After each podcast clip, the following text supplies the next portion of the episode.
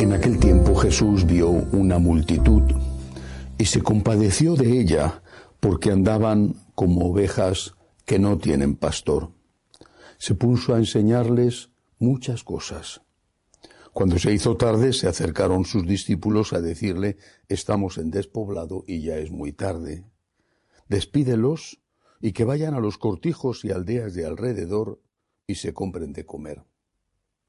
Él les replicó, dadles vosotros de comer. Ellos le preguntaron, ¿vamos a ir a comprar doscientos denarios de pan para darles de comer? Él les dijo, ¿cuántos panes tenéis? Ver. Cuando lo averiguaron le dijeron cinco y dos peces. Él les mandó que la gente se recostara sobre la hierba verde en grupos. Ellos se acomodaron por grupos de cien y de cincuenta.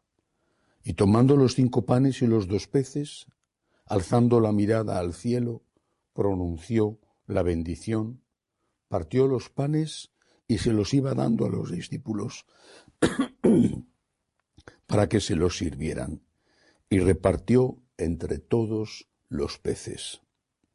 Comieron todos, y se saciaron, y recogieron las sobras, doce cestos de pan y de peces. Los que comieron eran cinco mil hombres. Palabra del Señor. Gloria a ti, Señor Jesús. Hoy quisiera hacer una homilía un poquito más larga. Es el último día del tiempo de Navidad. Mañana, si Dios quiere, celebraremos ya el primer domingo del tiempo ordinario que siempre está dedicado al bautismo del Señor. Pero antes una palabra es inevitable sobre este Evangelio. Dadle vosotros de comer, le dice Jesús a sus apóstoles, dadle vosotros de comer. Y Él hace el milagro, no los apóstoles. Él hace el milagro. Pero ese darles de comer, de comer físico, estaba precedido por otra labor de alimentación, porque antes de esto, y de hecho la gente estaba allí con él, la multitud estaba allí con él, porque estaba escuchando su palabra, su enseñanza, y él les daba de comer su palabra para su alma, porque, dice el Evangelio, se compadecía de ellos, dado que estaban como ovejas que no tienen pastor. Primero les dio la palabra y luego les dio el alimento para el cuerpo. Somos seres humanos. Necesitamos alimentar nuestro espíritu y nuestro cuerpo. Aquellos que consideran que solamente hay que alimentar el cuerpo piensan que el ser humano es como un caballo, una vaca, una oveja, o un tigre, un león, que con alimento ya tiene bastante. Sexo, diversión, descanso, comida. Para ellos esto es un ser humano. Por supuesto, no solamente han perdido la fe, que la han perdido, por eso dice el Señor, que están como ovejas sin pastor, no tienen fe, sino que es que ni siquiera saben lo que es el ser humano. Tenemos que alimentar el alma y ayudar a los que no pueden alimentarse por sí mismos con la caridad de los otros, ayudarles a que se alimenten. Pero alimentar el alma es una cuestión nuestra, nuestra. Si no lo hacemos nosotros, no lo va a hacer nadie. Están como ovejas sin pastor por culpa nuestra, o por culpa de esos pastores que no quieren dedicar la parte principal, no digo la única, pero sí la parte principal de su tiempo, alimentar el alma, que es su primera obligación. Estamos terminando el tiempo de Navidad. Es un tiempo dulce, delicioso, familiar, entrañable, pero es un tiempo que va más allá de los sentimientos. Porque es el tiempo, si tuviera que definirlo en muy pocas palabras, diría que es el tiempo en el que contemplamos la debilidad de Dios, Dios débil. La antítesis del Dios fuerte. Y Dios es fuerte. Dios es el Todopoderoso. Y de repente le vemos débil, frágil, un niño, un niño perseguido, un niño que tiene que huir, un niño, con toda la fragilidad de un niño. Un bebé en brazos de una joven mujer y protegido por un hombre que hacía todo lo que podía y que se sentía seguramente en muchos momentos desbordado. La debilidad de Dios.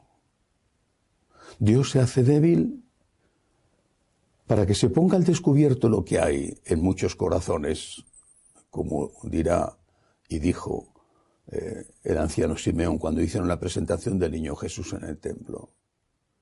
¿Qué hay en tu corazón? Ante la debilidad de Dios, ¿qué hay en tu corazón? ¿Qué hay? Si no hay negocio, no hay interés, ¿eso es lo que hay en tu corazón? Si no hay negocio, si no sacas algo de Dios, ¿no te importa Dios?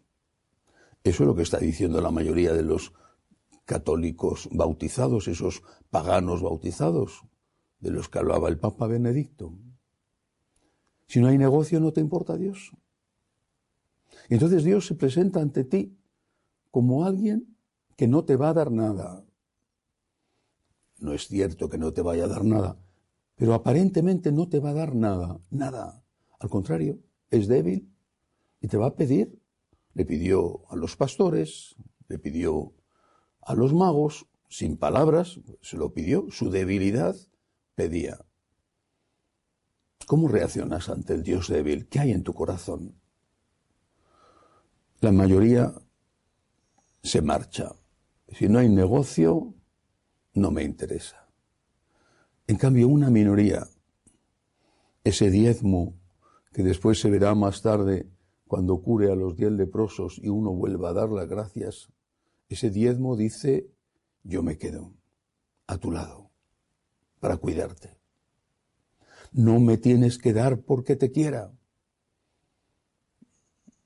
porque lo que ya me has dado es suficiente.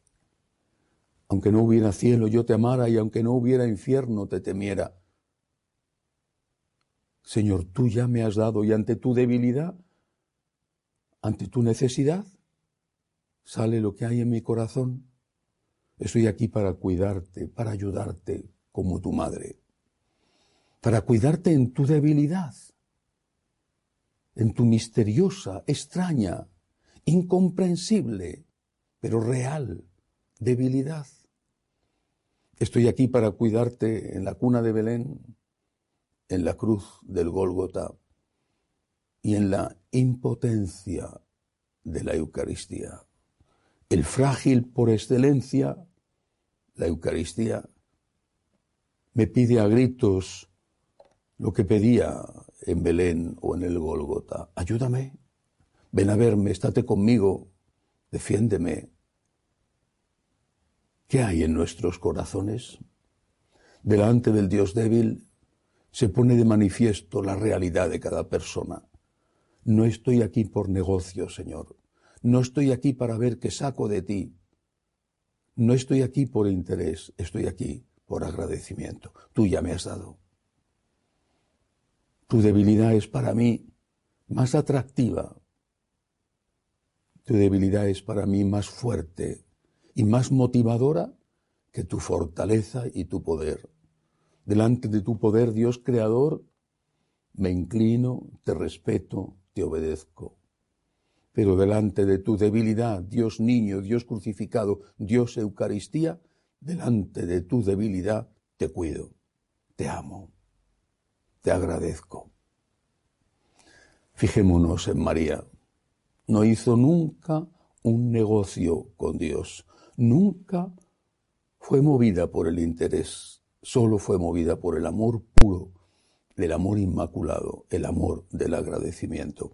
Terminamos el tiempo de Navidad, un tiempo en que vemos la fragilidad de Dios diciéndole, como tu madre, con tu madre, aquí estoy, Señor, para servirte.